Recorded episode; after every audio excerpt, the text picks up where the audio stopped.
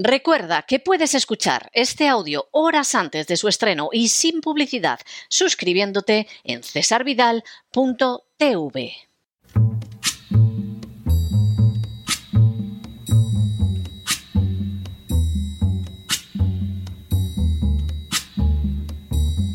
La voz con César Vidal, desde el exilio. When the night has come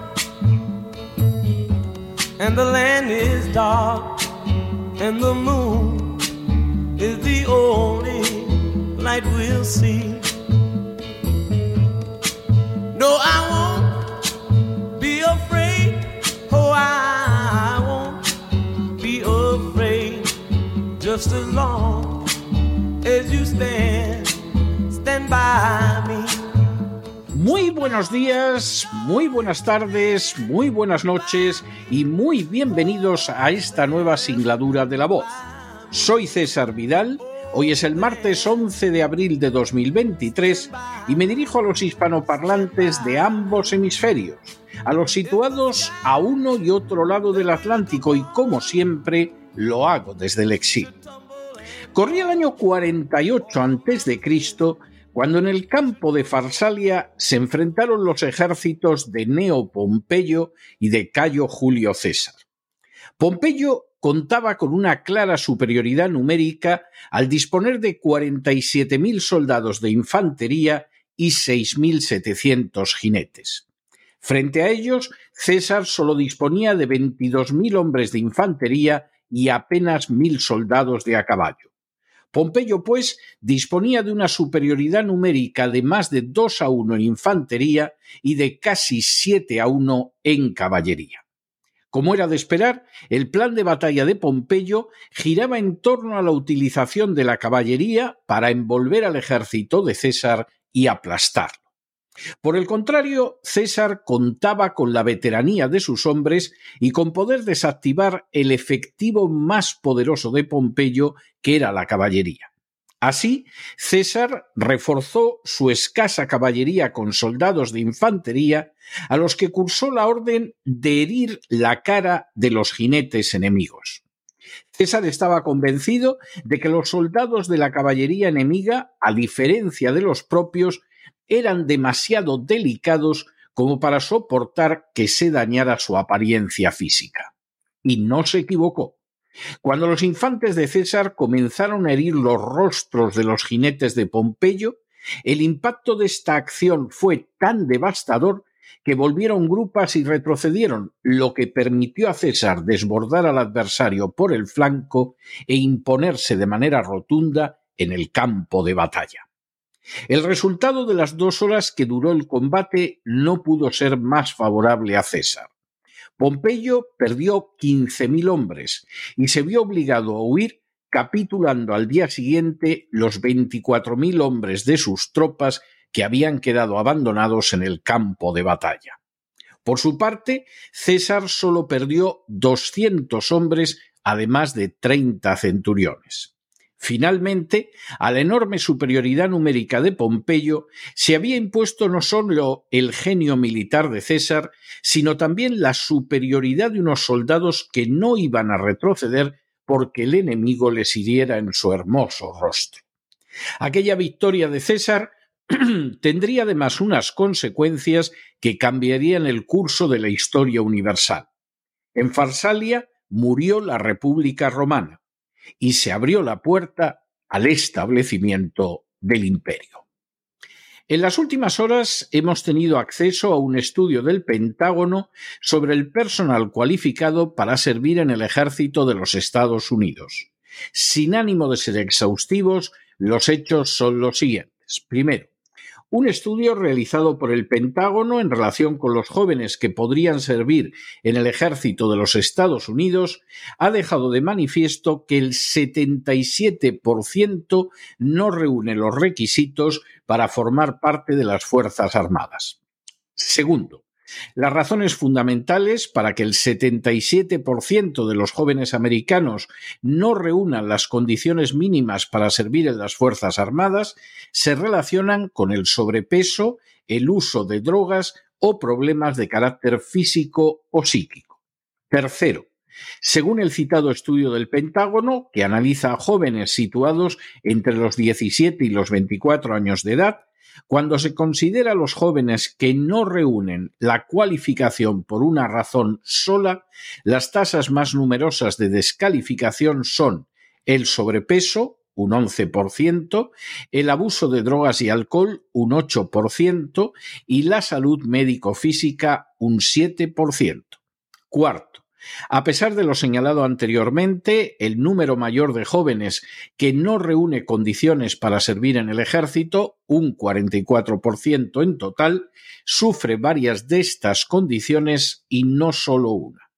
Quinto, entre los que reúnen una sola razón para verse descalificados del servicio en el ejército de Estados Unidos, los más numerosos son los afectados por el sobrepeso que sufre un 11%.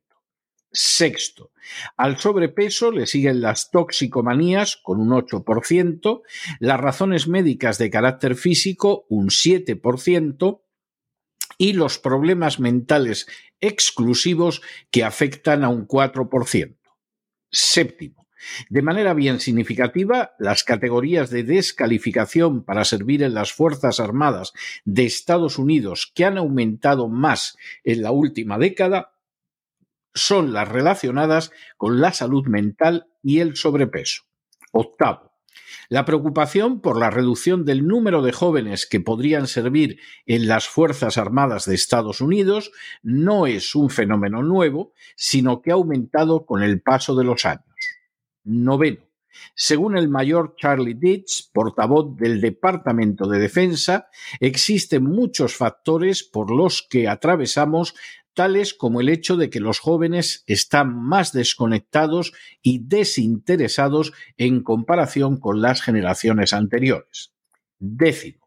Según el mismo portavoz, la población decreciente de veteranos y la huella militar que disminuye han contribuido a un mercado que no está familiarizado con el servicio militar, lo que tiene como resultado una sobreconfianza en los estereotipos militares un décimo.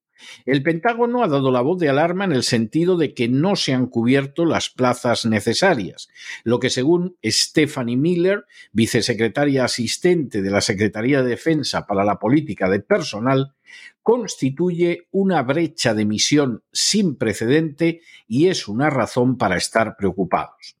De manera bien significativa, Stephanie Miller ha desarrollado su carrera en relación a las Fuerzas Armadas en temas relacionados con la inclusión, el aumento del periodo de lactancia para las mujeres que sirven en el ejército y la ampliación de su, de su permiso por maternidad y duodécimo entre las medidas adoptadas para intentar cubrir la brecha de soldados que han de ser reclutados para las Fuerzas Armadas de Estados Unidos se encuentra la supresión de la obligación de vacunarse contra el coronavirus. Cuando en el año 1975 concluyó la guerra de Vietnam con la primera derrota militar de la historia de Estados Unidos, el tributo pagado por el pueblo americano no había sido pequeño aparte de los gastos espectaculares del conflicto, que, por ejemplo, impidieron que se desarrollara un sistema sanitario público en Estados Unidos y que obligaron a separar el dólar del patrón oro, perdieron la vida en Vietnam 58.220 soldados americanos. A esa cifra pavorosa se unió la de los que quedaron con secuelas de minusvalías físicas o psíquicas, en muchísimos casos totalmente permanentes. De manera añadida, la resistencia creciente de los ciudadanos americanos contra la guerra de Vietnam llevó a la creación de trastornos tan serios en la sociedad americana que en la misma década de la derrota se avanzó hacia el abandono de un ejército de reclutas y su sustitución por un ejército profesional en el que sirvieran no solo ciudadanos americanos, sino también extranjeros. Entre las razones para dar ese paso se hallaban no tanto causas de eficacia militar, como también el deseo de evitar que el costo de la guerra pudiera ser percibido por el pueblo americano de manera directa, con el lógico malestar social que semejante circunstancia causaría. Efectivamente, el pueblo americano no ha vuelto a tener una experiencia tan traumática de las guerras libradas por sus Fuerzas Armadas como la experimentada con ocasión de la Guerra de Vietnam. Sin embargo, hay otros factores que no resultan tan positivos. De entrada, la presidencia, muchas veces sin el respaldo preceptivo del poder legislativo, ha arrastrado a la nación a guerras injustificadas y enormemente costosas, no solo económica, sino también diplomáticamente. En el caso de las agresiones contra Yugoslavia, Afganistán, Irak, Libia, Siria o Somalia, de más que dudosa justificación, nos encontramos con ejemplos tristes de lo afirmado. En segundo lugar, esas intervenciones militares se han zanjado en ocasiones con claras derrotas militares. Desde luego es el caso de Afganistán y todo indica que va a ser el caso de Siria y de Ucrania. En tercer lugar, en ninguno de los casos la situación de las naciones en las que han tenido lugar las intervenciones armadas ha mejorado. Ni Libia, ni Irak, ni Afganistán, ni Siria pueden presentarse como ejemplos de naciones donde la vida sea más libre o más próspera después de las intervenciones militares, sino que por el contrario constituyen más bien muestras de lo opuesto. Finalmente, el hecho de que el ejército americano dependa de una sociedad que presenta serias y crecientes disfunciones en sus estratos más jóvenes está repercutiendo en su eficacia. Si la encargada de corregir esa disfunción es una persona que ha demostrado su competencia fundamentalmente en áreas como la ampliación de los permisos de las madres que dan de mamar, o de los soldados que han dado a luz, o de la inclusión de homosexuales y trans en las Fuerzas Armadas.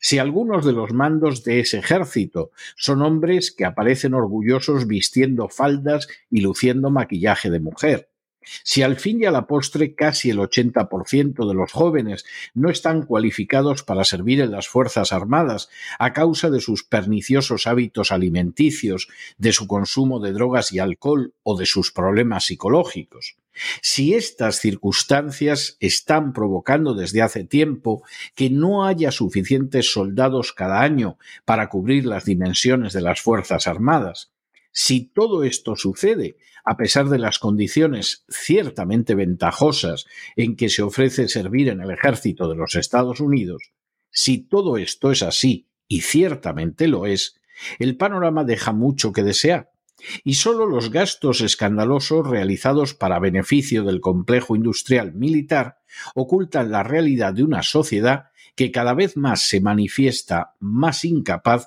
de asumir una forma de vida que garantice su defensa. Al igual que sucedió con Pompeyo al enfrentarse con César en el campo de Farsalia, ciertamente Estados Unidos tiene frente a sí un gravísimo problema, el de contar con una clara superioridad numérica en el terreno militar que sin embargo no garantiza ni de lejos una victoria segura en una guerra. A decir verdad, no sabemos si el equivalente a una herida en la cara no concluiría con una derrota tan estrepitosa como las ya sufridas en Vietnam o Afganistán. Pero no se dejen llevar por el desánimo o la frustración, y es que a pesar de que los poderosos muchas veces parecen gigantes, es solo porque se les contempla de rodillas, y ya va siendo hora de ponerse en pie.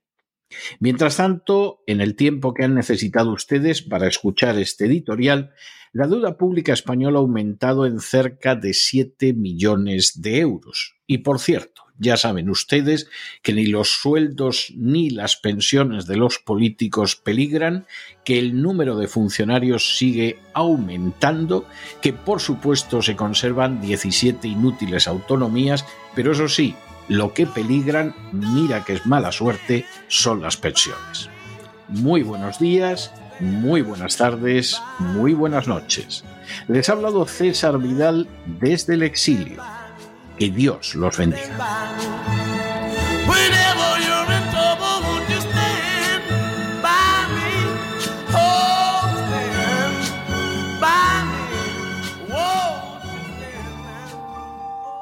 Esta sección está patrocinada por crowdfunding con el siguiente mensaje. Nuestro Señor Jesucristo, el único Dios verdadero, es misericordioso y nuestro Salvador.